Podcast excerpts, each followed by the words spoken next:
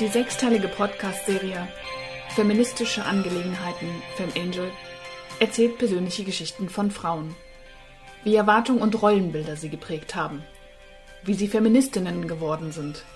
Was sie konkret tun. Was sie hassen. Was sie hoffen. Und wo es noch hängt.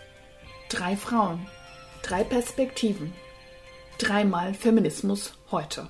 Herzlich willkommen zur Folge 6 unseres Podcasts Feministische Angelegenheiten. Wir mischen uns ja gerne ein. Und heute haben wir, Katrin und ich, Tanja, einen Gast bei uns, eine Gästin, wie wir jetzt wissen, was äh, es tatsächlich als Wort gibt seit dem 19. Jahrhundert. Ähm, und zwar Mel Götz, die auch bei uns im Frauenpolitischen Arbeitskreis ist äh, und dort einige Bildungsveranstaltungen auch macht. Und wir möchten nämlich Mel auch befragen zu unseren äh, Fragen, die wir haben und dann eben auch ähm, mit ihr ins Gespräch kommen. Wir freuen uns sehr, dass du da bist. Ja, Mel. Hallo, herzlich willkommen, Mel. Ja, hallo, ich freue mich auch hier zu sein. Als Gästin. Als Gästin. Mel, wir fangen ja immer mit dem einen an und vielleicht kannst du ja vorher auch kurz sagen, was du so sonst so machst in deinem Leben, wenn du Lust dazu hast, was dich so ähm, gerade beschäftigt und vor allen Dingen, das wäre dann direkt der nächste Schritt, ähm, wie hat es bei dir angefangen? Wie bist du dazu gekommen? Wie hat es dich erwischt mit dem Feminismus? Gott, wann fängt man da an? Ich glaube, als Kind war ich schon sehr ähm, deviant, was Geschlechterrollen und sowas angeht. Also ich war quasi, ähm, ja, eher wie so ein kleiner Junge, das kennen ja viele. Und habe aber immer gemerkt, dass man damit aneckt. Nicht so sehr bei meinen Eltern, die haben uns nicht besonders ähm, also geschlechtsspezifisch irgendwie zugerichtet. Das waren also die frühen 80er, 80er Jahre. Ähm, da war es, glaube ich, auch schon ein bisschen offen, aber ich habe so gemerkt, ich hatte, durfte die Haare auch relativ kurz tragen und hatte irgendwie eine relativ tiefe Stimme und wurde auch für einen Jungen gehalten. Und da war immer so totales, wow, ach, das ist ein Mädchen. Und ähm, ich habe immer gemerkt, wie diese Irritation irgendwie, ne, was das so bei den anderen macht und dann mit mir, weil ich war für mich einfach nur Kind. Ich habe mich auch gar nicht als Mädchen begriffen oder als Junge. Und ja, so ein bisschen habe ich gemerkt, da ist immer was mit Geschlecht, ähm, dass das irgendwie relevant ist. Und das hat mich auch gestört irgendwie, dass es dann oft so, also weniger in der Familie und mit Freunden auch nicht in dem Alter. Die haben einfach, waren mehr mit Jungs unterwegs, einen so akzeptiert, wie man ist, irgendwie so. Also eher so ein Wildfang, viel draußen und so gespielt. Aber dann äh, peu à peu, wenn man dann älter wird, dann so, ne, merkt so diese Geschlechterrollen, gerade in der Pubertät, da war das dann schon, dass ich gemerkt habe, alles, was so mit der weiblichen Rolle verknüpft ist oder erwartet wird und auch dieses also vielleicht kommen wir später noch darauf zu sprechen. Ich finde ja zum Beispiel Beauvoir sehr spannend, diese Fleischwerdung so in der Pubertät. Ne? Beauvoir sagt Fleischwerdung, dieses sexualisiert werden von außen, dieses Merken, der, der andere Blick irgendwie so, ne? da wird man als Frau auf einmal oder man wird als Frau wahrgenommen und damit sind viele Einschränkungen oder auch unangenehme Zustände verbunden, teils. Und genau, und dann gab es noch ein anderer Aspekt, das ist vielleicht noch auch so in der Pubertät, habe ich gemerkt, dass ich eben mich für Frauen interessiere und auch dieses ganze Homophobe von den Jugendlichen, ähm, selbst wenn die cool waren, Skater oder so, diese ganze Abwertung von allen von Schwulen, aber auch von Lesben. Und habe ich gemerkt, es hat immer auch was damit zu tun, mit, mit weiblicher Männlichkeit. Und das hat mich sehr aufgeregt. Und ja, ein paar Jahre später, ich habe dann halt eben angefangen zu lesen, bin dann irgendwie auch so auf feministische, also erstmal so, so Low-Level, einfach so Zeitschriften oder so gekommen. Also was Publikumszeitschriften. Oh, ich weiß nicht, weil ich das erste Mal zum Beispiel die Emma entdeckt habe. Ähm, davor auch so Bücher irgendwie, dann zum Beispiel auch aus anderen Ländern. Also man kennt ja dieses, was ich mit zwölf Jahren bei einer Tante war mir langweilig, da fiel mir dieses, äh, wie heißt dieses Buch? Diese Amerikanerin, die in, in, Iran ist und dann irgendwie da festgehalten wird. Das war so total. Ohne meine Tochter? Genau, dieses also das ist ja quasi vulgär feministisch. Ist ja nicht wirklich feministisch, aber es ist irgendwie so, ich gemerkt, oh je, in anderen Ländern ist es ja noch schlimmer, was ich als Kind schon gemerkt habe, dass Geschlecht so eine Rolle spielt. Und das waren einfach so Sachen. Und dann später habe ich eben gemerkt, ich interessiere mich so kritisch für Gesellschaft und würde auch Soziologie studieren. Und dann habe ich eben so peu à peu eben auch quasi mehr theoretische Sachen gelesen und das hat mir dann auch vieles erklärt, irgendwie so. Also da ich quasi einen theoretischen Zugang ähm, zu dem, was ich vorher schon gespürt habe, dass da was nicht stimmt oder was mich stört und konnte es dann irgendwie eher, ja, oder habe mich dem angenähert, das dann auch so auszudrücken, meine Kritik. Und das war irgendwie so ein Erweckungserlebnis, irgendwie das Feminismus, was bedeutet für mich sozusagen aus der Geschichte, aus der eigenen Lebensgeschichte und dass sich viele schon kluge Gedanken gemacht haben. Und was hast du da so entdeckt? Also, was man, gab es da so Schlüsselsachen, dem Bereich? Also ein Schlüsselbegriff für mich tatsächlich ist ja auch ein Schlüsselbegriff sozusagen des ja, 70er Feminismus, 80er Feminismus, das Patriarchat. Also diesen Begriff, das war für mich sozusagen das erste Mal ein, äh, eine, eine umfassende Welterklärung. Das klingt jetzt ein bisschen abgegriffen und hochgegriffen, aber das war sozusagen, dass ich verstanden habe, okay, dahinter ist irgendwie ein System und das muss aber nicht so sein. Also Gesellschaft ist ja veränderbar und das ist irgendwie nicht überall und immer so gewesen. Es war so ein Schlüsselerlebnis und dann auch dann später so ein bisschen in der feministischen Szene und äh, von, weiß ich nicht, so spätjugendlich bis Anfang der 20er dann auch so autonome feministische Frauen-Lesben-Szene ein bisschen. Und also sozusagen in der Praxis, in der Theorie habe ich gemerkt, dass, dass das eben einfach schon viele umtreibt und mich selbst auch. Also es ein Patriarchat gibt und es muss bekämpft werden. yeah. ähm, genau, und ähm, dadurch habe ich eben auch die spannenden ersten Theoretikerinnen, also es war ja auch so eine Dialektik, wo es aus, aus der Praxis der Frauenbewegung so die ersten gab, die jetzt so kluge Bücher geschrieben haben. Wenn man dann diese alten Schriften liest, habe ich gemerkt, ach, das, das bewegt mich wirklich. Also das, äh, das bringt mich zum Nachdenken und ist schon kluge Kritik formuliert. Ähm, das hat mich auf allen Ebenen und Sinnen angesprochen, intellektuell, auch psychisch, emotional. Das war sehr spannend. Und dann ging es wo weiter? Wie weiter? Na, da habe ich dann studiert später. Also, ähm, genau, ich habe noch so einen zweiten Bildungsweg gemacht, habe ich studiert. Äh, das war noch dort, aber ich wusste schon immer, ich will äh, nach Berlin. Und ähm, also dort im Studium habe ich natürlich mit anderen mich auch ausgetauscht. Ähm, aber richtig spannend fand ich es dann eher erstmal in Berlin.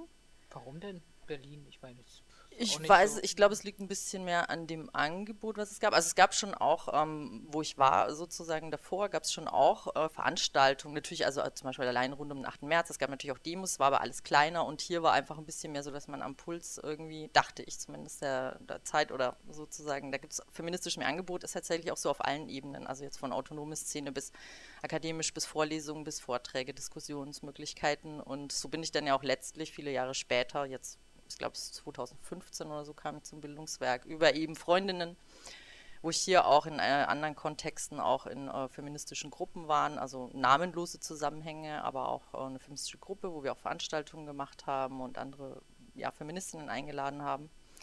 Und genau, und dann kam ich irgendwie so dazu, dass ich dachte, ich würde gerne auch was machen. also sozusagen was, was, was anbieten. Gab es denn einen Punkt, ich, wenn ich noch kurz das frage, Gab es denn einen Punkt, äh, wo du so ein Bewusstsein für dich entwickelt hast?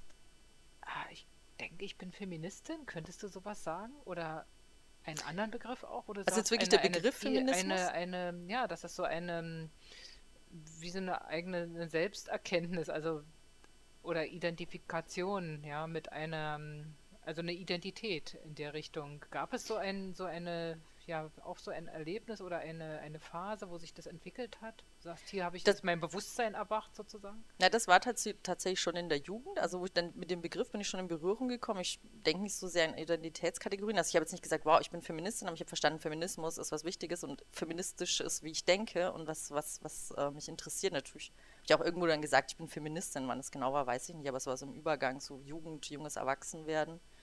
Und genau, ab da habe ich mich dann auch als Feministin bezeichnet und würde es auch äh, heute noch tun. Natürlich, sonst wäre ich jetzt nicht hier.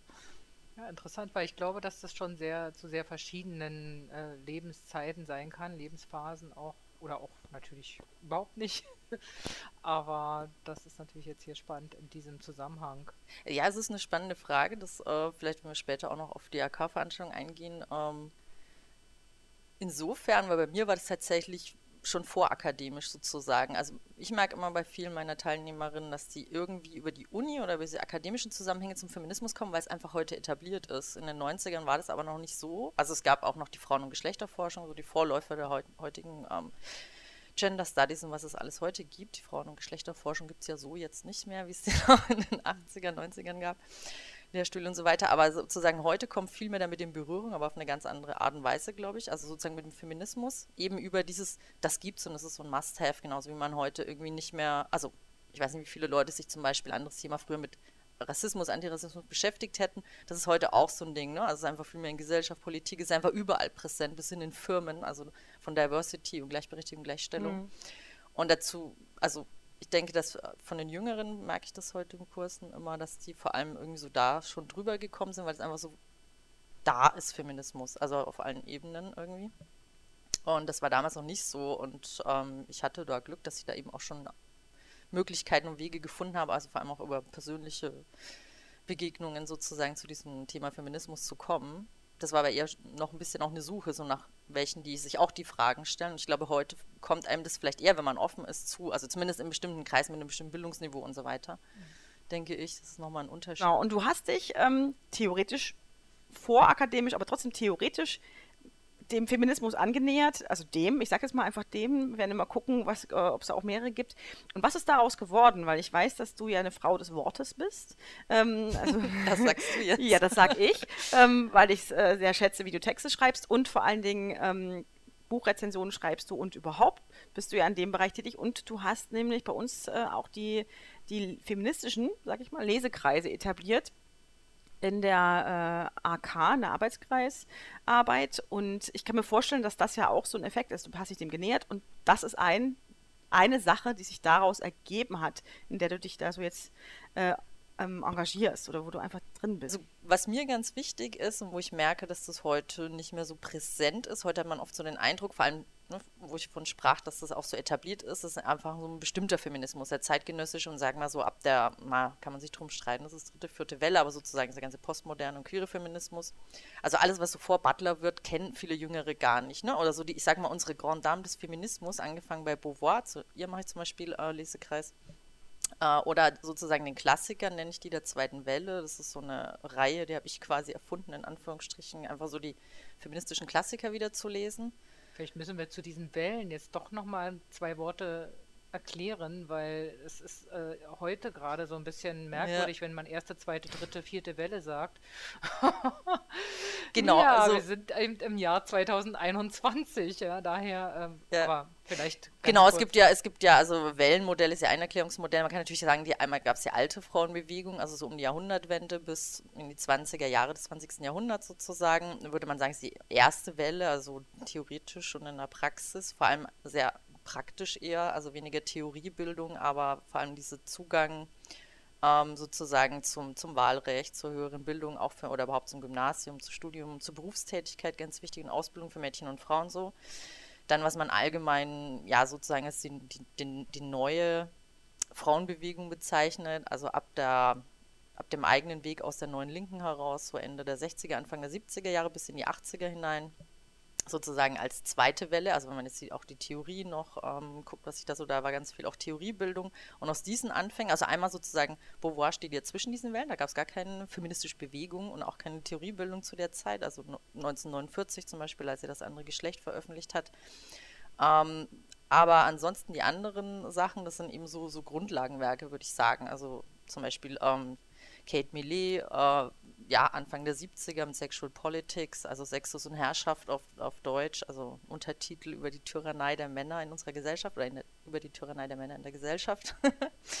Bisschen reißerisch formuliert, das war ihre Dissertation, ist eigentlich literaturwissenschaftlich äh, unterwegs gewesen, hat es dann veröffentlicht als Buch und hat ziemlich eingeschlagen, hat sich eigentlich auch schon vom Aufbau her an Beauvoir interessiert, äh, also sozusagen orientiert und darauf aufgebaut, hat sie aber nicht so ähm, offen zuerkannt, wie es zum Beispiel eine Schule Miss Firestone, auch so eine Klassikerin, aus der wir Auszüge lesen, ähm, die mit äh, The Dialectic of Sex, also äh, auf Deutsch heißt es Frauenbefreiung und sexuelle Revolution, da sind mal die Titel ein bisschen länger auf Deutsch, äh, sozusagen sich einfach so grundlegend, ne? also zwischen, es, gab, es gibt ähm, die Psychoanalyse, es gibt den Marxismus, damit hat sich Beauvoir befasst, auch Miss Firestone und Kate Millet. Aber das, das, führt uns nicht weiter. Wir brauchen auch noch eine eigene sozusagen Analyse, also einen, einen theoretischen Zugang. Äh, wie, wie kommt es zu dieser anderen äh, Unterscheidung, Hierarchie und Gewalt, und, also Herrschaftsverhältnissen? Ne? Also nicht aufgrund von sozialen Klassen. Und wir können auch sozusagen mit teilweise verkürzten Setzungen in der Psychoanalyse nicht alles erklären. Wir brauchen einen eigenen Zugang. Und die bauen eben bewusst darauf auf. Und das ist ganz spannend, die zu lesen. Das wären jetzt so typische Klassikerinnen und das finde ich eben spannend und das ist auch mein, mein ja, mein, meine Motivation ist eben auch jetzt Frauen, die sind also ein bisschen jünger als ich. Ich bin so Ende 30, Anfang 40. Ähm, und die aus allen Altersstufen habe ich welche dabei, aber ganz viele sind eben so Mitte, Ende 20, oft gerade noch im Studium und so, und die kennen das oft nicht so. Und das äh, finde ich immer spannend, den, also mit denen dann sozusagen die Texte zu lesen und das gemeinsam zu erarbeiten und dazu so Aha-Momente. Moment, quer durch die Wellen durch? Oder also jetzt, oder äh, wenn du redest, äh, ist das spannend mit den Frauen zu lesen, diese Texte. Welche Texte meinst du jetzt? Also die ich gerade zum Beispiel, also die, die ich gerade genannt die, habe, sind Beispieltexte, das wäre sozusagen, wenn man es einordnen will, neue Frauen Frauenbewegung, zweite Welle, Feminismus. So, genau.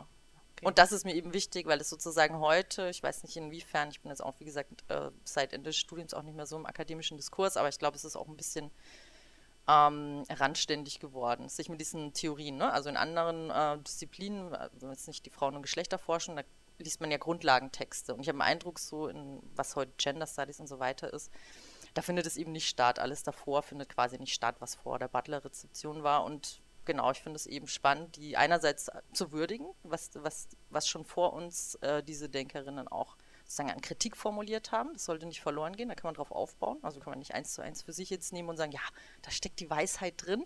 Aber es ist eben interessant, sich dann mit, mit Frauen zu fassen, die dann ganz oft so Aha-Erlebnisse haben. Also oft mal erst, die Sprache ist eine andere, vor allem bei Beauvoir, das ist ja noch länger her ist ja noch vor zweiter Welle, da merke ich oft, dass es überhaupt schon schwierig ist, den Zugang zu finden, einfach vom, vom sprachlichen, also vom Duktus, von, von, de, von den Bildern, die sie benutzen, wie sie das ausschmückt. Das heute ganz anders, wie feministische Bücher geschrieben werden. Und ähm, also wenn man das mal dann sozusagen diese Hürde überwunden hat, dann haben wir oft die Teilnehmerinnen so Aha-Erlebnisse und sind immer wirklich begeistert, was eigentlich alles schon formuliert wurde, was sie nicht wussten äh, und wo, worauf es sich immer noch aufbauen lässt, finde ich. Und das ist so ein bisschen mein, ähm, ja, mein Wunsch oder mein Verlangen, das sozusagen, dieses, diese Tradition, dieses Erbe sozusagen nicht in Vergessenheit geraten zu lassen, darauf aufzubauen und auf unseren ja, Vordenkerinnen da eben auch anzuschließen. Aber es gibt doch so viele, viele äh, neue Literatur, ja. Also die auch leichter zugänglich offensichtlich ist. Also weil die, ich sag's jetzt mal, so sperrigen alten Bilder oder die, ne, die Sprache von damals ja doch, ach, muss ich jetzt erstmal mich reinlesen, ist ja schon mühsam. Und wenn das so schön aufbereitet und einfach auch ja neu gedacht ist, warum soll ich denn Warum machst du das? Warum nicht einfach in den neuen. Hast du ein Beispiel? Weil, naja, ich frage, du, du weil sagst ja gerade Beauvoir, ne? Also, ja. das ist doch äh, erstmal so ein bisschen, wie könnten wir sagen, gewöhn gewöhnungsbedürftig, vielleicht auch erstmal ist, sich da hineinzubegeben und sich zu öffnen für die hm. Sprache aus der Zeit, ja, oder auch die Definitiv, Denkweise.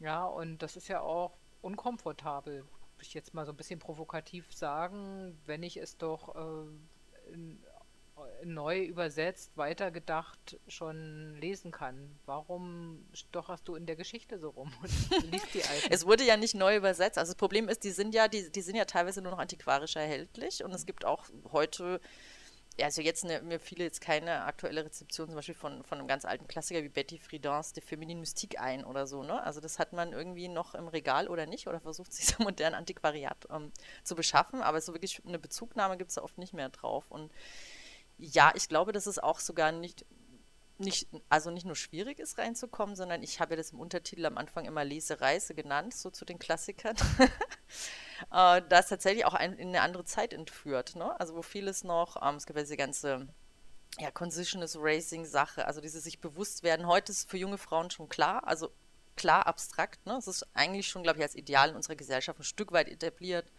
Jungs und Mädchen sind also erstmal gleichberechtigt und so weiter. Natürlich stellen Mädchen fest und Jungs, dass sie ja auch unterschiedlich wahrgenommen werden und behandelt, aber ähm, da hat sich schon ein bisschen was getan und da ist nochmal auch der Zugang anderer, ne? Also diese Getroffenheit, diese Kritik und auch diese Wurf und diese Radikalität, das findet man so, finde ich, heute nicht in aktuelleren Werken. Und mir fiel jetzt keins ein, das vergleichbar wäre, ich sag mal, von der, von der Reichweite, vom, vom Aufbruchswert wie diese Klassiker. Also wenn ich jetzt heute irgendwie so zeitgenössische feministische Sachen lese, seien es jetzt irgendwelche, also ne, die auch sozusagen einen Publikumszugang ähm, haben. Ne? Also in akademischen Schriften ist nochmal anders, aber diese ganzen Bücher, äh, die sind ja auch, diese Klassiker, einem breiteren Publikum theoretisch zugänglich gewesen. Und wenn man guckt, was da heute so als Äquivalente ist, wenn man jetzt, oh, ich will jetzt keine Namen nennen, aber es gibt oft so populärer formulierte Werke, da muss ich mal sagen, dass die oft sehr seicht sind. Die bauen einerseits schon auf diesem Wissen auf, haben so ein bisschen so ein Radical-Schick, aber sagen eigentlich nichts Neues. Und das ist viel auch oft irgendwie so ein,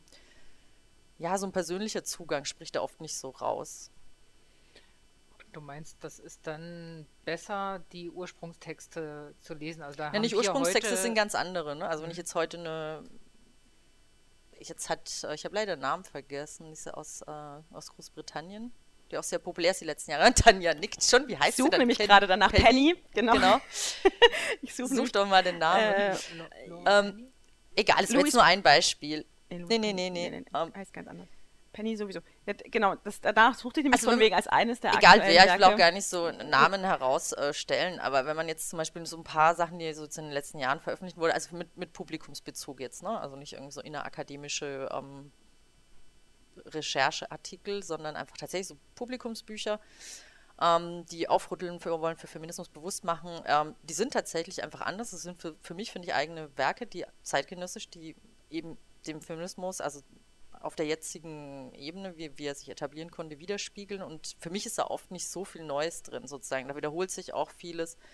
Ähm, ich weiß nicht, ob man das sozusagen auch als Grundlagentexte, und die beziehen sich auch gar nicht auf die Älteren. Das ist ja dieser Bruch auch, den ich angesprochen habe, warum, warum ich auch diese, diese, ähm, ja, diese Reihe mir ein Anliegen war zu machen, diese Klassiker zu lesen. Ähm, da wird auch gar nicht mehr so Bezug drauf genommen. Also insofern, es, um auf deine Frage zurückzukommen, schon getrennt sehen. Ne? Das ist nicht so, man könnte jetzt einfach das neue Buch nehmen, was jetzt gerade so erscheint am Markt und, und hätte genau das, dasselbe sozusagen, nur in modernen wir- Worten. Ne, das meinte ich Laurie so auch nicht. Penny. N- doch, Laurie Penny. ist es, Genau. Ja, d- also um die geht es mir jetzt nicht im Speziellen, aber es, Ich gibt, erscheinen ja viele Bücher die letzten Jahre, ne? Und die sind einfach auch anders, sozusagen vom Anspruch, auch von, Ja. ich glaube, von der Reichweite irgendwie so. Und ähm, also sie sind kein Ersatz sozusagen, das, was man heute liest. Und das sagen auch die Teilnehmerinnen. Ja, aber dann möchte ich trotzdem nochmal draufgehen, weil dann hast das, dann haben wir uns noch nicht ganz verstanden, was ich meinte.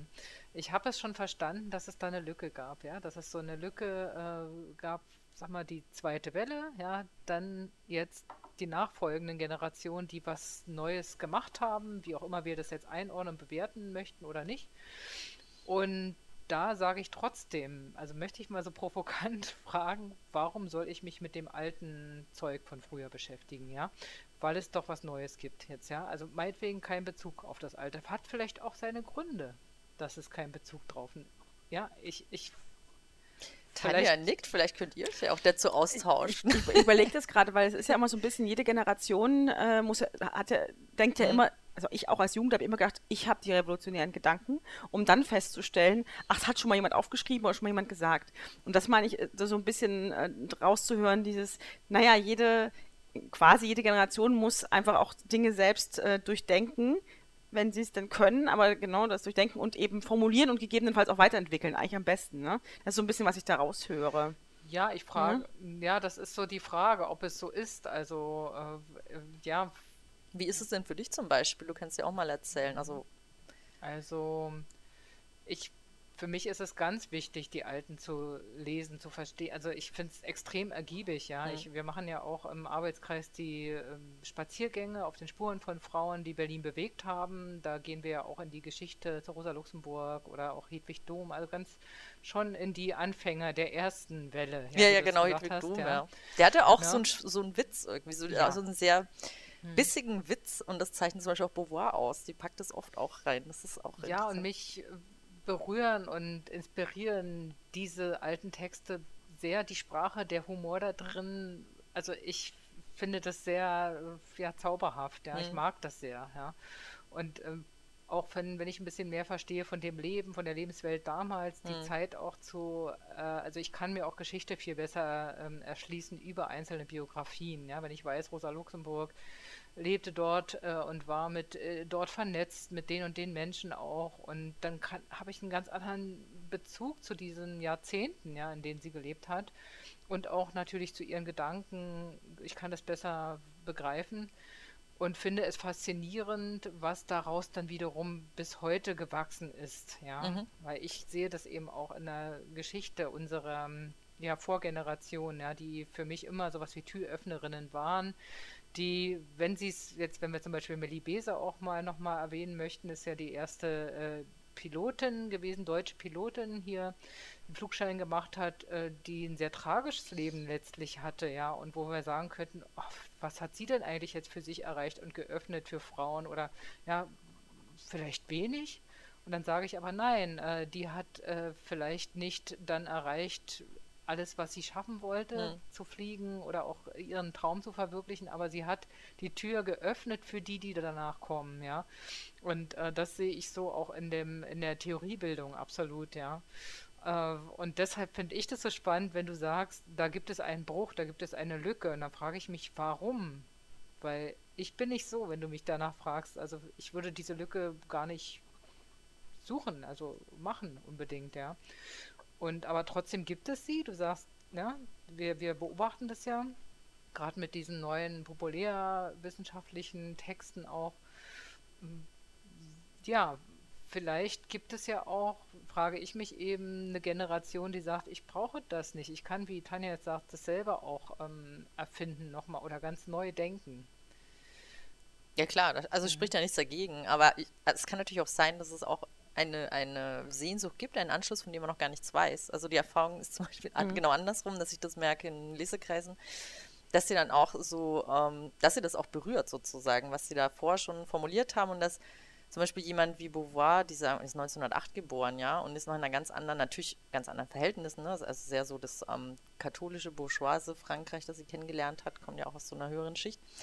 Und diese Erwartungen, aber das sozusagen das, was sie da formuliert hat, dass einen das berühren kann, auch heute im Jahr 2021 sozusagen diese auch ähnliche Erfahrungen macht, auch wenn sie natürlich die Verhältnisse ein bisschen geändert haben. Ne? Heute sind Kinder größtenteils aufgeklärt, das war bei Beauvoir noch nicht sozusagen, ne? also die Schrecken der also Sexualität und dieses Raunen darüber, das gibt es zwar heute auch, aber es ist doch nochmal anders. Und trotzdem merken sie, dass diese, dieser Schmerz, dieser Verlust der Kindheit, dieses Frauwerden ja nicht nur ein Wachsen ist, sondern es geht immer einher mit Brüchen und, ähm, also für Jungs und Männer auch, aber da, um die geht es uns ja heute nicht in der Sendung.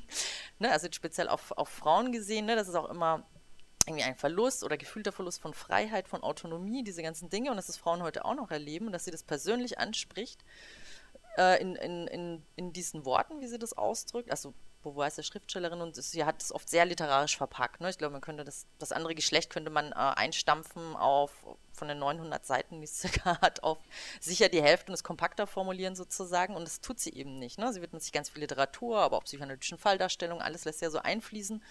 Und natürlich auch anekdotisches. Äh, und das, wenn, wenn, wenn die Teilnehmerinnen das lesen, erstmal ist natürlich ein bisschen sperrig im ersten Moment, es dauert eine Zeit lang, aber so ab dem zweiten, dritten Treffen, wenn sie sich so ein bisschen so, wenn sie sich so an die Texte gewöhnt haben, dann haben die doch richtig Lust drauf, das zu lesen und, und berichten dann eben davon, ne, wie sie da auch wütend wurden oder so, ne? Also so.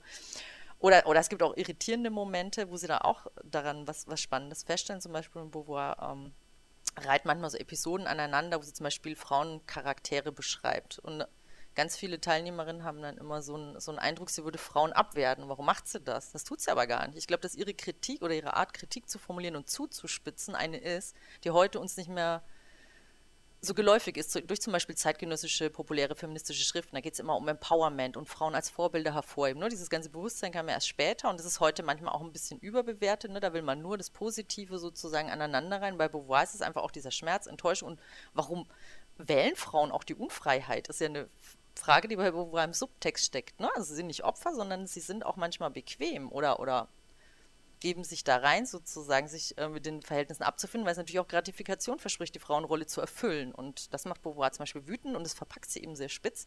Und da ist es für Teilnehmerinnen oft so, und das klären ja miteinander. Ich erkläre denen das nicht so äh, aller Nein, das meinen die nicht so negativ. Also wir sprechen schon drüber, sondern auch andere Teilnehmerinnen sagen dann, nee, ich habe das anders verstanden, ne? dass sie die Verhältnisse kritisieren, dass Frauen, wenn sie das verinnerlichen, sozusagen, dass man das einfach auch mal zuspitzen kann.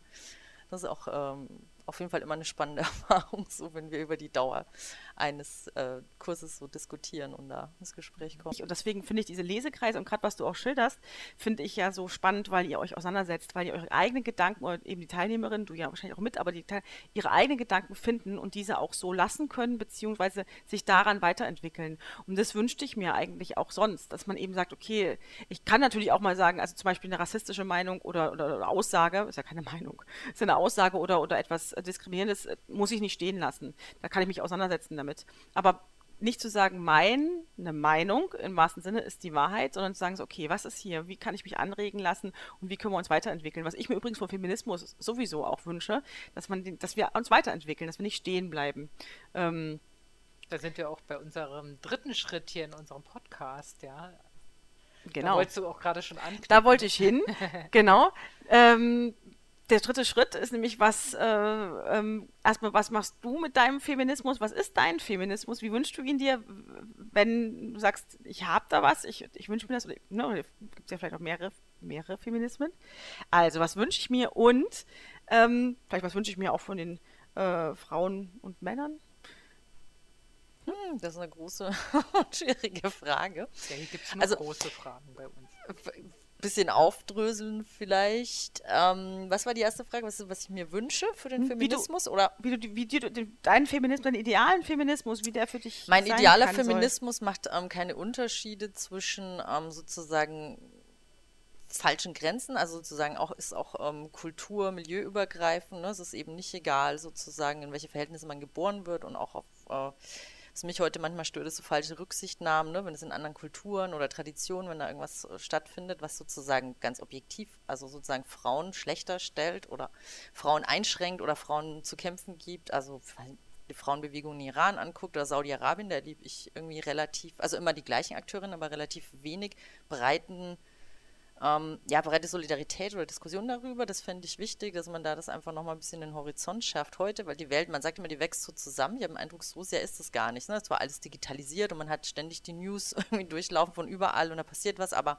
wo ist zum Beispiel der Aufschrei, als vor Jahren Frauen White Wednesday in Iran auf die Straße gingen, das war jetzt nicht so groß. Und wir haben ja große, also zeitgenössische Feminismen, wie sie sich heute im Plural nennen, ähm, wo das wenig aufgegriffen wurde und das finde ich schade. Also mein Feminismus also was ich mir wünsche auch von Feminismus ist, dass man immer hinguckt, ne? wie ist die Lage für Mädchen, Frauen, man kann auch dann noch Geschlecht meinetwegen weiterdenken, das finde ich auch wichtig, aber jetzt bleiben wir in, in, bei dem Rahmen, ist ja weltweit auch immer noch oft einfach schlimm, also in welche Verhältnisse Frauen und Mädchen geboren werden. Ne? Das heißt nicht, dass wir jetzt sagen, oh, bei uns wäre alles super, aber es macht doch einen Unterschied sozusagen, ob man zur Schule gehen kann, ob man eine Ausbildung machen kann, ob man überhaupt äh, zum Beispiel nicht an den Genitalen verstümmelt wird. Also diese ganzen Sachen, dass man da irgendwie so keine falsche Toleranz ähm, oder Wegschauen sozusagen praktiziert, sondern Feminismus muss immer den Finger in die Wunde legen.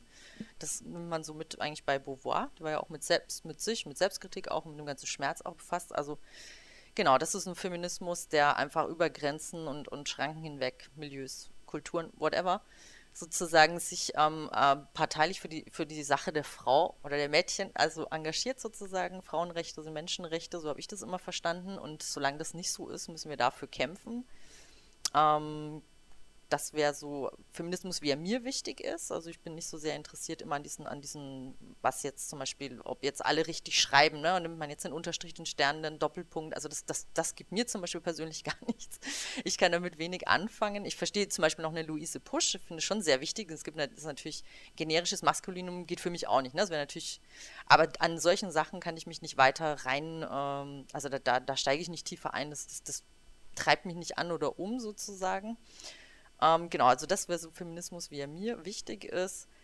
Und genau, also dass er solidarisches hinguckt und den Finger in die Wunde legt. Ich glaube, das ist heute immer noch wichtig oder wird sogar wichtiger, weil wir auch mehr wissen können. Wir können dann ist es nämlich wegschauen. Heute kriegen wir also im letzten Winkel der Welt mit, was passiert. Und da, da muss man eben dann auch Position beziehen und wo man kann, auf welche Weise auch immer, sich solidarisieren und Frauenbewegungen unterstützen und egal wo, egal wann.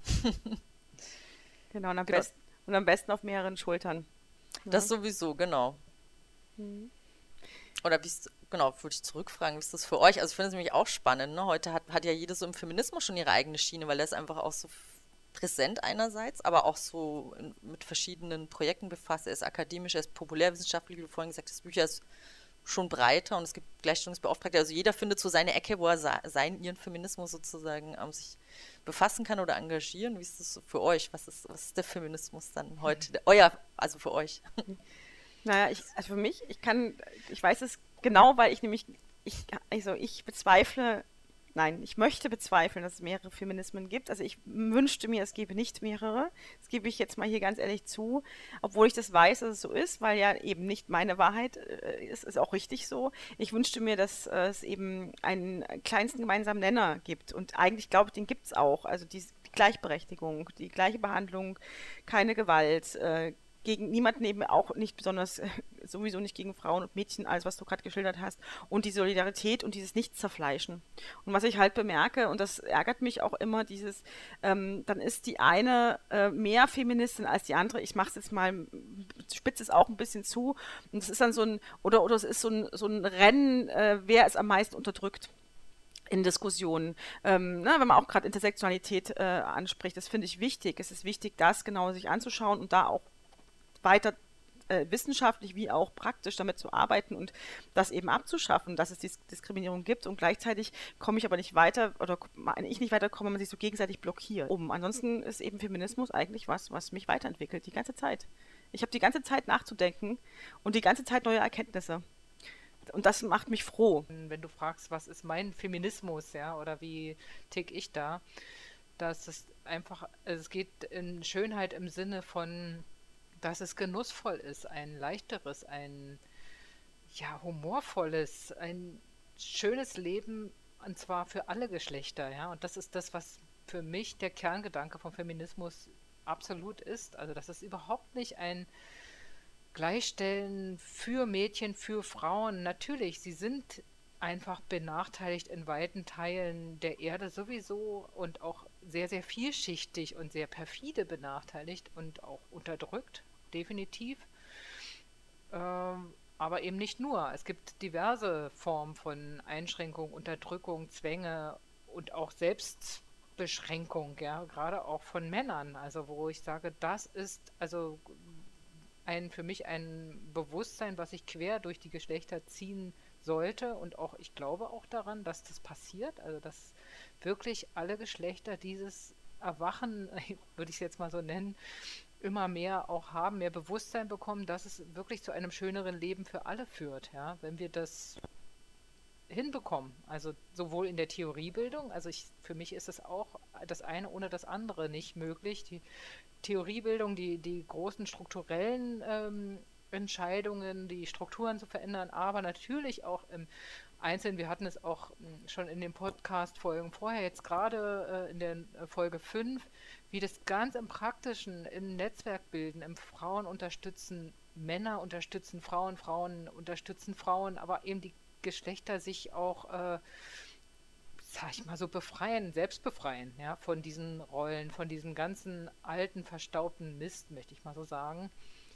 Und das ist mein Ideal, also dahin zu kommen, in so eine Welt, wo es dann auch, ich, ich arbeite ja im Frauenzentrum mit einem Bereich Zufluchtswohnungen, also Gewaltschutz für äh, betroffene Frauen, äh, wo es idealerweise irgendwann dahin kommt, dass wir das nicht mehr Frauenzentrum nennen müssen, sondern dass es ein Begegnungsraum der Geschlechter ist, dass wir uns gönnen, in einer befreiten Gesellschaft äh, Begegnungsräume zu haben, wo wir uns inspirieren, wo wir uns entwickeln können, ja, wo es äh, äh Futurium, ja, ist so ein schönes Thema, ja, Zukunftsräume ähm, haben, ja wo gute Energie ist, ja, und wir uns vielleicht auch ausruhen, austanken. Ja, das ist für mich, das sind so die, die Aussichten des schöner Leben mit Feminismus oder durch feministisches Tun und Sein. Ja. Danke. Ja, da fallen mir zwei spannende Sachen Danke, Mel, für die Frage, wollte ich sagen. Danke ja. für diese Rückfrage. ja. Nee, ich fand, genau, ich finde es, also ja, also danke auch für eure Ausführungen. Äh, ich, was, was, mir jetzt aufgefallen ist, was ich, was ich hier sehr interessant finde, ist, dass ihr beide jetzt auch, du bewusst äh, Tanja und du, Katrin, hattest gerade nochmal das auch im Singular benutzt, Feminismus. Also es ist schon eurer Meinung nach auch, ne? Also meiner Meinung nach auch, aber das wird heute manchmal in Abrede gestellt, dass es eben nicht Feminismen gibt. Also es gab immer und gibt natürlich feministische Strömungen verschiedene, ne? Also in Theorie und Praxis, klar. Das ist auch gut so, das kann so auch sein.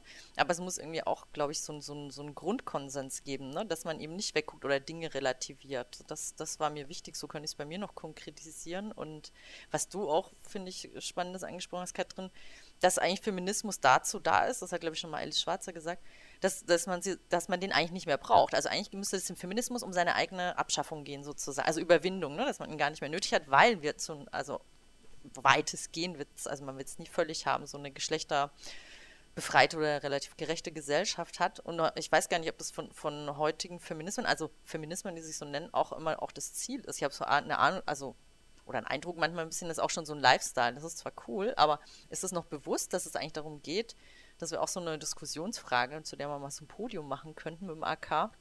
Na, was, was will der Feminismus heute noch? Also manchmal ist er, ist er mittlerweile auch schick. Also ich kenne ich kenn noch die 90er, wo es selbst für so na, was ich vorhin sagte, so die, die linken Frauen, die sich so als Fantifa und was auch immer verstanden haben, war es immer schwierig. Sie waren Teil der Linken, aber irgendwie im Feminismus war immer so ein extra Ding noch.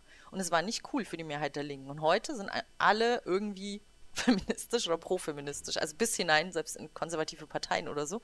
Schon spannend äh, einerseits, aber ist es nicht dadurch auch ein bisschen verflacht? Also ist einerseits so radical schick, so Lifestyle und ist wirklich also noch das Ziel sozusagen, den überflüssig zu machen. Ich, ich würde jetzt spontan sagen ja und mich würde interessieren, was ihr dazu sagt, weil du es aufgebracht hast. das ist wirklich die spannende Frage, wenn du sagst, Feminismus als Lifestyle, kann das überhaupt feministisch sein? Also das ist, also ich mache da ein riesengroßes Fragezeichen dran für mich. Also absolut. Ich empfinde das nicht als, also nicht alles, wo feministisch oder Feminist oder Feministin draufsteht, ist auch feministisch für mich. Wobei ich auch natürlich nicht sagen kann, was ist jetzt für dich dein Feminismus oder ja, das, aber ich möchte das tatsächlich ähm, kritisch, ich betrachte das kritisch, ja, wenn Feminismus also als äh, Aufdruck auf dem T-Shirt ist und als ja im Grunde auch ein Produkt wird, ja, ein Produkt des der kapitalistischen Welt, in der wir leben, ja, so. Und weil das, wie ich es verstehe, ja, das feministische ähm, Sein oder auch sich entwickeln und denken, das feministische Denken ist äh, absolut, es ist konträr der ähm, kapitalistischen Patri patriarchalen äh, Welt entgegen. Also es ist sprengt, es muss es sprengen, ja. Also es ist, ist, ja auch das Spannende in der Zeit, in der wir gerade leben, äh, dass der Kapitalismus oder auch die patriarchalen Strukturen so ausgeleiert sind und überfällig verstaubt, sie taugen ja nichts mehr. Es ist ja, also aus meiner Sicht, und das sehen wir ja auch überall, alle, äh, alleine schon, wie in was für einem katastrophalen Zustand unsere Erde ist, ja, also Umwelt, das ist ja einfach ganz klar, dass wir ein neues, etwas Neues jetzt passieren wird. Also es wird. Und meine Idee davon ist tatsächlich, dass dieses Patriarchat und äh, damit zusammenhängt auch kapitalistische Strukturen wie ein schlaffer Sack. Also da geht keiner mehr hin. Das wird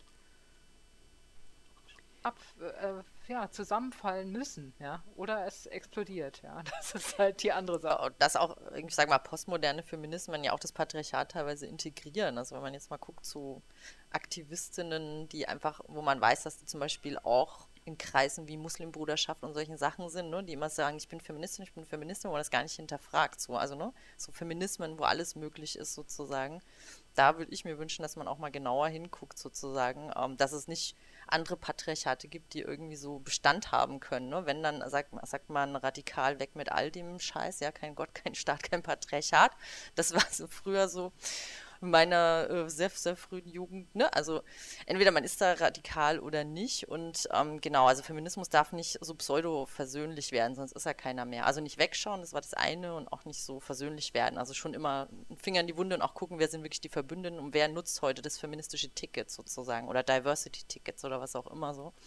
Ähm, das auch nochmal, also jetzt neben dem Umweltthema, was du jetzt angesprochen hast, so das jetzt, was mir gerade noch so durch den Kopf ging, was man auch ähm, gucken muss. Also das berührt mich immer noch selbst, bin ich noch parteilich für das Schicksal der Frauen und will ich sozusagen die Welt verändern hin auf mehr Geschlechtergerechtigkeit. Ne? Also dass man, wie bei Beauvoir gesagt hat, die dass die Frau muss Mensch werden. Ne? Ich meine natürlich nicht, dass Frauen keine Menschen sind, ist all, uns allen klar, was sie damit meint, ne? dass wir einfach als Mensch unser Leben selber gestalten können und nicht von Gewalt bedroht sind und nicht herabgesetzt und das auch nicht verinnerlichen, sondern ja, sozusagen aus unserer Warte, auch wenn die vergeschlechtlicht ist, genauso mit teilhaben, gestalten und uns die Welt aneignen. So. Ähm, vielen Dank, Mel. Ja, dass du mit uns gesprochen hast und diese vorerst äh, letzte ähm, Podcast-Folge mit uns gestaltet hast. Es war ein großes Vergnügen. Ja, ich ja. bedanke mich auch. Also vielen Dank für die Ehre. Das war in der letzten Podcast-Reihe. Ich hoffe dass sie vielleicht noch weitergeführt werden kann. Das Jahr neigt sich dem Ende, aber es gibt ja immer auch wieder neue, neue Jahre. Neue Jahre, Und genau, zum Beispiel 2022. Ja, das ist eine neue Episode. Ja. ja. Also jetzt erstmal ein zünftiger Abschluss mit dir, der Episode 1 der feministischen Angelegenheiten, Fem Angel. Mhm. Und ja, ich denke auch, es riecht schon nach neuen Episoden und ja, Wellen und mal sehen, was auf uns so zukommt. Gründen die vierte, fünfte Welle. Genau, im feministischen Kontext und natürlich immer verbunden mit den Personen, die das leben, ja, mit den Menschen, die wir hier am Tisch haben und wir freuen uns natürlich schon auf die nächsten Begegnungen. Musik